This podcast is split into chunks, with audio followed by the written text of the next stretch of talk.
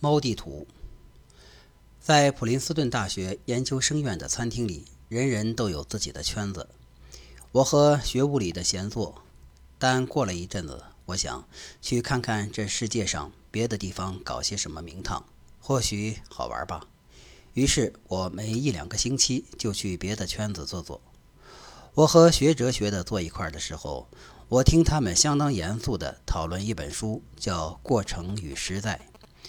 怀海特写的，他们的措辞好玩我听不大明白他们说的是啥。我现在不想打扰人家的谈话，不想没完没了的要求人家解释这个解释那个。倒有几次，我要他们解释，他们也乐意为我解释，可我还是摸不着头脑。最后，他们请我参加他们的讨论会。他们的讨论会像是上课，每周聚会一次。讨论几章过程与现实。某个家伙先发表一个关于这本书的报告，接着是讨论。我来参加这个讨论会，对自己下了保证：把嘴闭上，时时提醒自己对这个学科一无所知。我到那儿看看景而已。那儿发生的事儿够典型的，典型到难以置信，却是真的。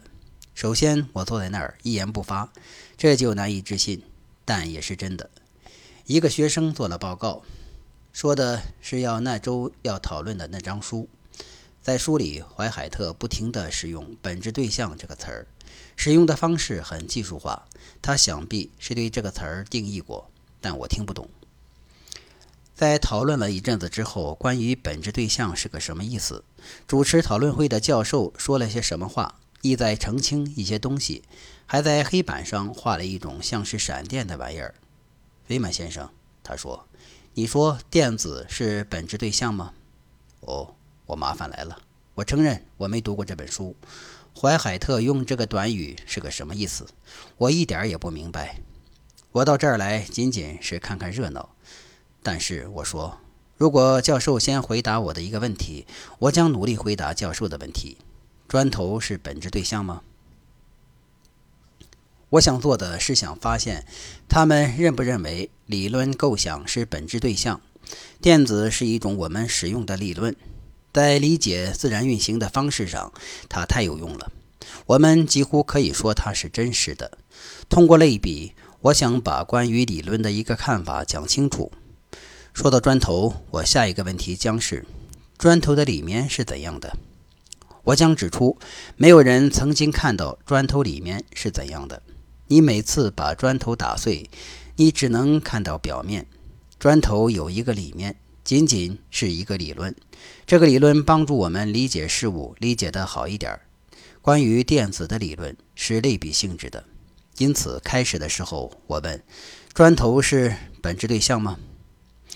几个回答于是就出来了。有个人站起来说：一块砖头作为一块个别的。特殊的砖头，那就是怀海特说的本质对象的意思。另一个说不对啊，一块个别的砖头可不是本质对象。所有砖头共同具有的那一种一般的特性，即它们的砖性，这才是本质对象。又有一个家伙站起来说：“不，本质对象不在砖头本身。本质对象意思是心灵里的一个观念。当你思考砖头的时候，你就有这个观念。”又一个家伙站起来，又是另外一个。我告诉你，看一块砖头竟然有这么多别出心裁的不同方式，我以前可是闻所未闻。而且，正如在那些关于哲学家的故事里讲的那样，这讨论会在完全的混乱中结束。在他们以前的全部讨论中，他们甚至不曾问过自己：像砖头这么简单的对象。像电子这么简单的对象，是不是本质对象？在那之后，在晚饭时间，我就去了物生物学那阵转悠。我一直对生物学有些兴趣，那些家伙谈的是很有意思的事情。他们中有几位邀请我来听听他们的细胞生物学。对生生物学，我略知一二，但是这个，但这是个研究生的课。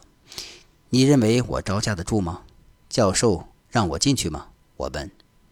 我们问过那位讲师牛顿·哈维，这人做了许多关于发光细菌的研究。哈维说：“我可以参加这个特别的高等的课程，但有一样，我要做全部的作业，要交书面报告，与别人一视同仁。”还没上第一节课之前，那些请我来上课的家伙想给我看看显微镜下面的什么东西。他们在那里放了一些植物细胞，你可以看到一些小小的绿点子，那叫叶绿体。阳光照在上面，它就制造糖。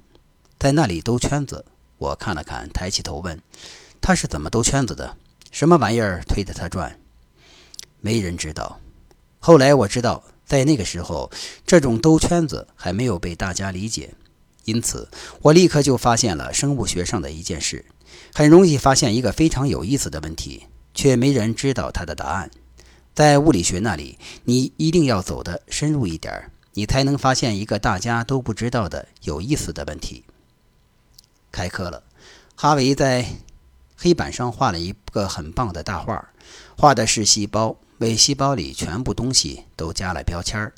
然后他就开始讲这些东西，他讲的大部分我都能懂。话儿讲完了，那个请我来上课的家伙说：“喂，怎么样？还行。”我说。我唯一不明白的是卵磷脂的那一部分。什么是卵磷脂？这家伙就开始用他那种单调乏味的声音解释：所有东西的生动，所有有生命的东西，植物和动物一样，都是由跟小砖头似的东西构成的，那叫细胞。听着，我不耐烦了。那个我知道，否则我不来这上课了。什么是卵磷脂？我不知道。我必须和别人一样。递交书面报告。布置给我的第一个报告是关于作用于细胞上的压力效果。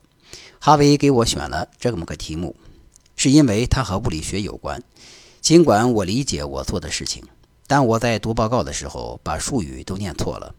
我在谈论分裂氮而不是分裂球以及别的诸如此类的东西的时候，全班总是笑得前仰后合。